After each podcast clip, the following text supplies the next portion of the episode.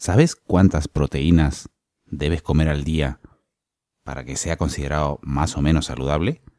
Antes se hablaba de límites de como mucho un gramo de proteína por kilo al día, pero estas cosas han cambiado en los últimos años.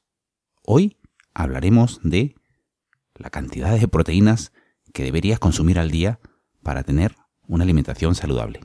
Comenzamos.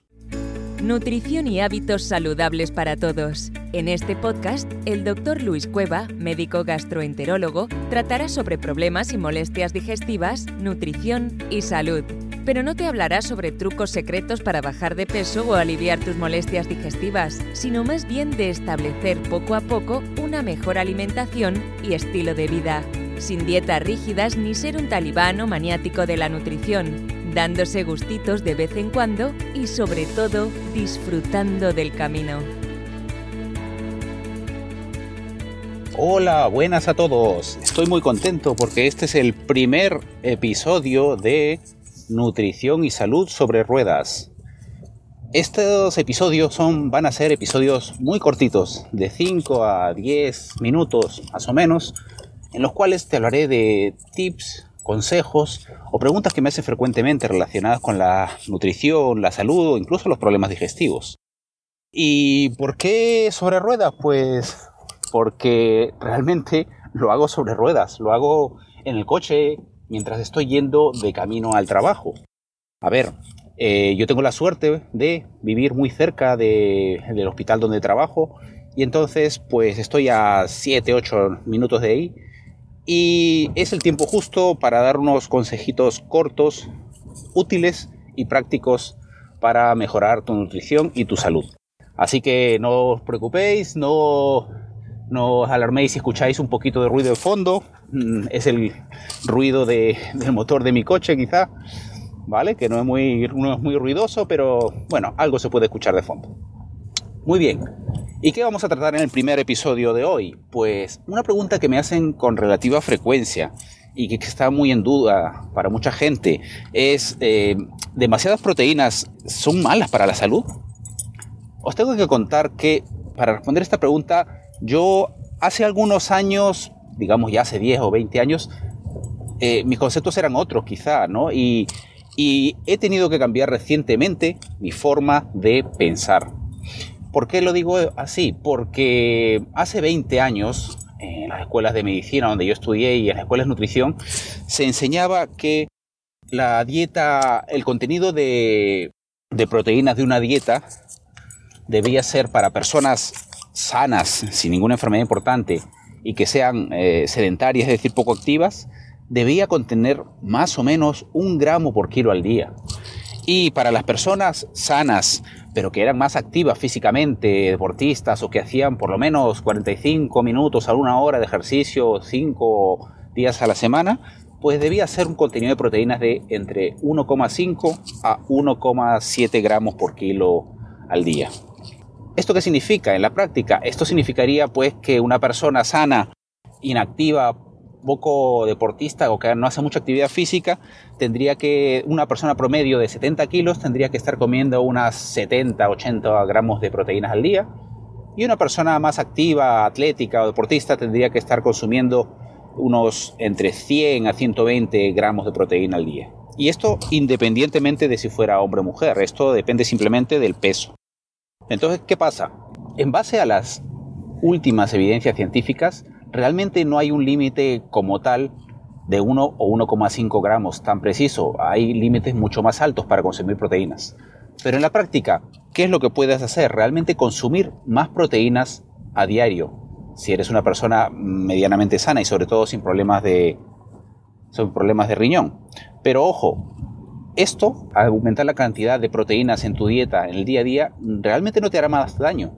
Pero Ojo, yo aquí no estoy hablando de una dieta baja en carbohidratos y alta en proteínas, como son las dietas de Atkins, dieta paleo o cualquier este otro tipo, cualquiera de estos tipos de dietas que son realmente difíciles de seguir a largo plazo.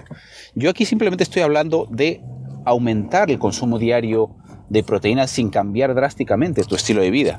Esto te puede traer múltiples beneficios, como por ejemplo sentirte más saciado después de las comidas, con lo cual esto ayudará a mantener un mejor balance energético durante el día, que se, traducido significa consumirás menos calorías durante el día y te ayudará a mantener un peso más saludable.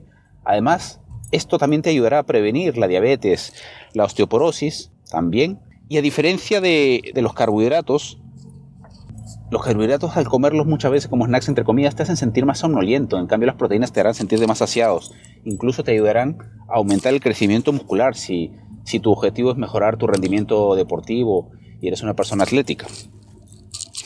Entonces, en resumen, si eres sano o sana y no tienes mayores problemas, sobre todo de riñón, te recomiendo incluir más proteínas al día. Incluso si no eres muy activo, si no haces mucho ejercicio o si no haces incluso nada de ejercicio. Como te digo, esto no tiene que ser un cambio drástico en tu estilo de vida. Esto puedes tomar medidas tan simples como, por ejemplo, en el desayuno, tomarte con, con tu leche o con tus tostadas, comerte unos huevos un huevo cocido o un huevo revuelto. En el almuerzo quizá añadirle a tu almuerzo una pechuga de pollo a la plancha. Y en la noche quizá comer pues una porción más grande de pescado si ya te gusta el pescado. Y por ejemplo en los snacks, ahí es donde la gente falla mucho. En los snacks la gente suele preferir las comidas más grasas, las comidas con más carbohidratos, más fáciles de picar. Pero no cuesta nada añadir snacks más saludables como palitos de pollo, huevo cocido, como he dicho, igual que el desayuno, etc. Ahora, este tipo de snacks y este tipo de, de proteínas que añadas durante tus comidas del día te ayudarán a tener más energía y sentirte con más vitalidad. En cuanto a otros tipos de proteínas magras, ¿cuáles son los tipos de proteínas magras mejores o más saludables? O si funcionan los suplementos de proteínas o o si los suplementos o los batidos de proteínas pueden ser saludables o reemplazar incluso las comidas. A ver, eso es tiene tema para rato y mira, que eso lo voy a incluir para, otro episodio, en el cual detallaré y hablaré un poco más sobre lo de las proteínas y, y más temas relacionados con ello. De todas maneras, te incluiré algunas algunas notas de estudios relevantes al respecto sobre las proteínas y la nutrición en las notas del programa. Y así llegamos al final de este episodio. Muchas gracias por acompañarnos. Y si tienes alguna pregunta o comentario, déjalo en nuestro sitio web en las notas del programa o envíamela a luis.doctorcueva.com.